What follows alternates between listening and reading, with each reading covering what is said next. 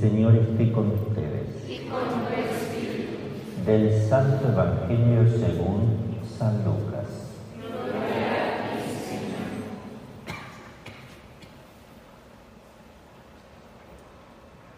En aquel tiempo, cuando Jesús iba de camino a Jerusalén, pasó entre Samaria y Galilea.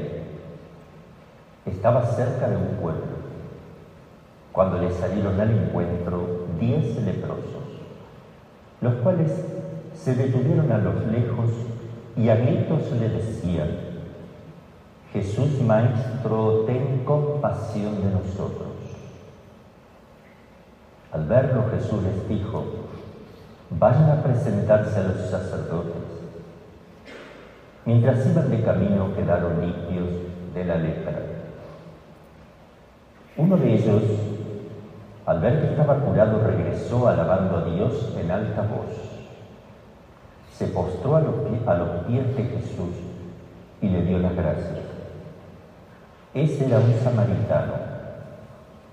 Entonces dijo Jesús, ¿no eran diez los que quedaron limpios? ¿Dónde están los otros nueve? ¿No ha habido nadie fuera de este extranjero que volviera para dar gloria a Dios? Después le dijo al samaritano, levántate y vete, tu fe te ha salvado. Palabra del Señor.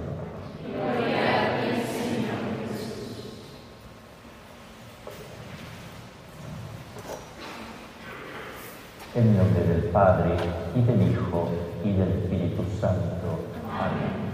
Inmaculado Corazón de María.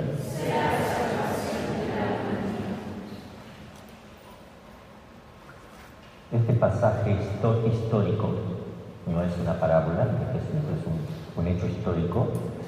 Sucede mientras bajaba Jesús hacia Jerusalén, pasando por Samaria y Galilea.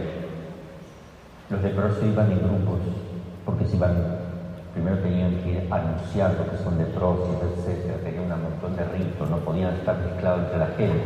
Entonces se juntaban entre sí para ayudarse, seguramente venían de algunos lugares donde viven, apartados de la ciudad, y bajaban a la ciudad para pedir un poco de limosna, que le tiraban a lo lejos con canastas, pero solían ir en grupo. Y acá hay diez. Diez que se presentan y le empiezan a gritar, cuando ven que es Jesús, le empiezan a gritar, quieren ser sanados de la lepra. Es decir, los diez confían porque le piden a Jesús, confían que pueden ser salvados. Y le gritaban de lejos porque no pueden acercarse. Jesús Maestro, ten compasión de nosotros. Lo reconocen como Maestro. Es muy importante esto. Es el que enseña el nombre de Dios. Le llaman Jesús, significa Salvador. Salvador, ten piedad de nosotros. ¿Qué les dice Jesús? Vayan a presentarse a los sacerdotes. ¿Por qué le manda que se presenten? Porque el leproso, que por una, porque no se curaba la lepra, no se cura la lepra, pero había casos donde Dios por ahí hace un milagro. Si alguno, dice la ley de Moisés, quedara limpio de la lepra, debe ir a los sacerdotes, ellos deben juzgar que eso es así y darle el alta médica, por decir así, para que se incorpore a la sociedad judía y pueda estar con todos, ir al templo y ya ser parte de la comunidad del pueblo de Dios. Entonces Jesús les dice, vayan a presentarse a los sacerdotes. Y van con confianza, porque a lo mejor van, van todavía con letra. Pero obviamente que cuando lleguen ya no la tienen que tener porque lo van a realizar. Se fueron curando en el camino. Llegaron allá y le dieron el alta. Estaban felices, curadísimos, todos. Porque dice, mientras iban de camino, quedaron limpios de la letra. En el camino. Es interesante esto. Hay que hacer un camino. Y el camino es hacia el sacerdote también. Esto es muy importante lo que hace, el cumplimiento de la ley. Pero uno de ellos, distinto de los nueve restantes, que estaban felices porque ahora no tenían la letra, Habían tenido confianza en Dios, pero no habían tenido fe teológica. También tuvieron fe, fe humana tal vez, de que era capaz de curarles. Pero solamente uno dijo, yo vuelvo a dar gloria a Dios, agradecer a Jesús que es el Salvador, y me voy a postrar, me voy a poner de rodillas y voy a glorificar a Dios porque me ha sanado. La lepra era el signo del pecado. Él se dio cuenta que no solamente externamente estaba limpio, sino que ahora estaba limpio en su corazón, en su interior, se le había ido ya el pecado, porque estaba arrepentidísimo. Los otros tal vez quedaron limpios por afuera, pero si hubiera estado el verdadero arrepentimiento y la fe teológica se vuelven a agradecer, todos queremos estar con Dios, todos queremos ir al cielo, queremos ver el nombre de Dios, donde hay el nombre de Dios, Uno de ellos, al ver que estaba curado, regresó alabando a Dios en voz alta. Se reía la gente tal vez. Se humillaba, no me importa. Bendito Dios que me ha sanado. Jesús me ha sanado de mi, mi lepra y de mi alma, de mis pecados. En voz alta, alabando a Dios en voz alta. Cuando llegó se postró a los pies de Jesús, quiere decir que lo adora, solamente se hace esto entre el pueblo de Israel al que realmente es Dios. Si no, estaba prohibido, lo podían apedrear también. ¿eh? No se puede adorar a alguien que no sea el verdadero Dios. Se postra, lo adora a Jesús y le da gracias. Y era un samaritano, los que los israelitas, los, los judíos lo querían mucho. Entonces Jesús dijo, ¿no eran diez los que quedaron limpios? ¿Dónde están los otros nueve? ¿No ha habido nadie fuera de este extranjero que volviera para dar gloria a Dios? Después le dijo al samaritano, levántate y vete, tu fe te ha salvado, no tu lepra. Es decir, no te salvaste de la lepra, no estamos hablando de la lepra. Tu fe ha salvado tu alma. La lepra, tu alma, lo pasa al orden sobrenatural. Seguramente este leproso que vuelve no quiso separarse más de Jesús. Descubrió la salvación. Todos nosotros somos llamados por Dios y nosotros, religiosos de manera particular, a estar con Él. En este mundo, a estar con Él. Compartir con Él la cruz. Vamos a compartir el Belén en Navidad, que eso es muy hermoso. Pero también hay que compartir la cruz. En Belén la pobreza, en la cruz la muerte a sí mismo, es el amor al sacrificio por Cristo. Y entonces hay una cosa que dice, ¿cómo sé yo si estoy en gracia de Dios? Si estoy en gracia de Dios, grito con una gana enorme, Dios es bueno. ¿Vieron cuando los santos le han pasado muchas veces? que se confesaban de toda su vida y o a veces estaban tan felices que gritaban y ellos que está re loco. Bendito Dios, San Francisco, ¿no? Y bueno. Pero a veces uno, no sé si ustedes han tenido esa experiencia, pero a veces da ganas de salir gritando por todos lados que amen a Dios, o bueno, son cosas que Dios puede hacer al alma. Sé que eso pasa. Cuando uno está lleno de ese consuelo, quiere decir que es muy casi con certeza estás en gracia de Dios. Porque dice Santo Tomás, Santo Tomás, que para que uno sepa si está en gracia, primero tiene que saber que no hay pecado mortal, tiene que tener conciencia de que no hay pecado mortal. Lo segundo, un desprecio y un rechazo por todas las cosas del mundo, no me interesa nada, pero nada, ¿eh? Nada de nada de nada. Y lo tercero, un profundo deseo de morir por Cristo, de ser sacrificado, de humillarme, de abrazar la cruz. Estas tres cosas indican que tu alma está viva, dice Santo Tomás de Aquino. Entonces, apela a ello. ¿Cómo está mi alma? El que está en gracia de Dios, el que vive de verdad preparadito, está deseando que ya mañana se lo lleve Jesús. Ya esta noche, de verdad. No dice, sí, qué lindo me gustaría, pero creo que debo primero, primero debo confesarme bien. No, primero debo hacer un poquito de penitencia, me parece. Entonces todavía no está preparado. Todos debemos hacer penitencia.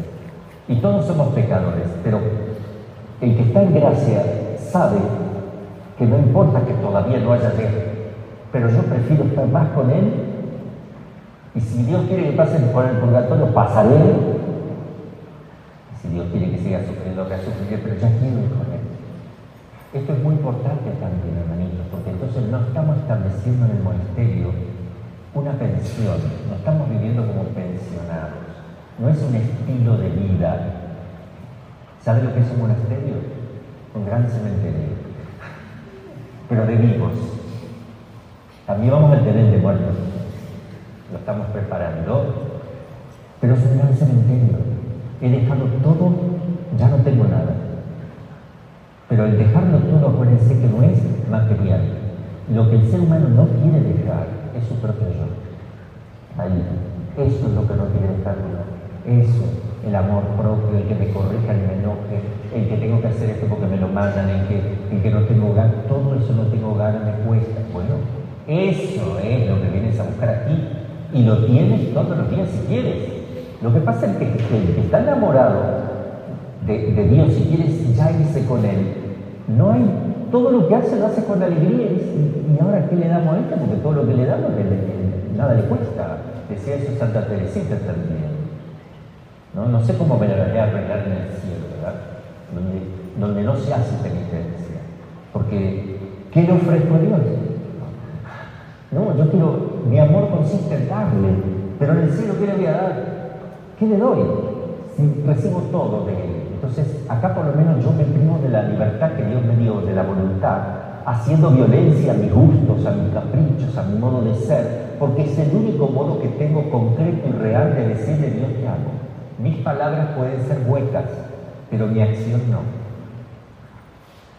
Mis pensamientos pueden ser ilusorios y mis palabras huecas, pero mi acto no. Conocimiento Voluntad, ejecución, decimos el moral. Tiene que los tres. La ejecución me asegura las otras dos. El mero pensamiento no dice nada. El pensamiento y el deseo, aunque sea el inicio del amor, podría ser ilusorio si no se ejecuta. Entonces, ¿qué es lo que más vale? Hacer el acto, hacer, hacer Santísima Trinidad. No te pongas a pensar cómo ¿Cómo podría adorar yo más a la Trinidad Santísima y a la Eucaristía? Yo quisiera, a ver, esa es mi idea, y ahora es mi deseo hacerlo. Bueno, hacer Santísima Trinidad, es que no me duele la espalda, no, no tengo ganas, después lo hago. Entonces no te sirve todo eso, porque no se concreta. El que me ama cumple los mandamientos. El que me ama regresa y agradece, porque se ha dado cuenta que que no solo quedó sano de afuera, que de adentro queda sano. Nosotros somos perdonados semanalmente por Dios y nos arrepentimos todas las semanas o cada 15 días. Recibimos el perdón de Dios. Hay que ver cómo lo agradecemos, cómo lo vivimos a eso. Si realmente a la noche estoy contento porque me confesé hoy a la tarde. Llega la noche, estoy feliz porque me confesé y beso las llagas de Jesús, beso la cruz, agarro el rosario en mi mano, estoy feliz porque me confesé. Ahora, si me confieso más o menos y no hay propósito firme, entonces me voy a olvidar de la gracias. Eso también sirve para ver si te has confesado bien. Disfrutas de esa confesión. Lo pones en práctica, tratas de quitar, ya no hacer mala. Entonces también eso me está hablando de que está viva mi alma. No estoy en piloto automático. ¿eh? No voy, no se me van pasando los días nada más. No, no, los voy viviendo, los vivo. Se va rápido, pero los vivo. Eso también para la vida comunitaria monacal, porque la vida es muy, muy igual, sobre todo cuando agarremos más ritmo, porque al inicio todo es nuevo. Vamos abriendo casas de retiro nuevos, caminos nuevos, lugares nuevos, todo es nuevo. Ya. Pero después es tú, tú, siempre igual casi casi siempre igual, sobre todo la contemplativo de clausura que después, por la gracia de Dios, cuando haya un número y haya vocación concreta y, se den los elementos, empezaremos. Pero se van los días. Ahora se te puede ir distraídamente o se te puede ir rápido, pero lo vas disfrutando, lo vas viviendo porque llega la noche y cuando haces el examen de conciencia tienes una alegría enorme ¿Por qué? Porque viviste bien. Y al otro día te despiertas contento. ¿Por qué? Porque anoche estuviste contento y te dormiste contento porque fue un día entregado a Dios, un día lleno de gozo, en medio de tantas miserias, pero soy de Él y voy para allá. Voy camino a Dios. Todos nosotros ya estamos con la cuerda puesta. Cuando se termina la cuerda te llaman. Y estás caminando. ¿Hacia dónde vamos? Todos los que estamos acá intentamos, vamos en un viaje hacia la posesión de Dios para toda la eternidad. Vamos viajando, se nos da el tiempo, pero vamos redireccionados, vamos derechito. ¿Eh? Entonces, mientras el tiempo transcurre y tú vives y cumples la voluntad de Dios como Él te pide, cada segundo estás más cerca de ver la gloria de Dios. Cada segundo. Nosotros contamos también con un plus, y el plus es la promesa de la Virgen María del cielo. Yo estos días estoy pensando mucho en la eternidad. Mucho, mucho. Ya quiero que me, no sé, me da ganas de que ya se termine todo, de estar allá y que por eso se los comparto me, no sé, me gozo, me gozo y no veo la hora que el Señor nos llame a todos.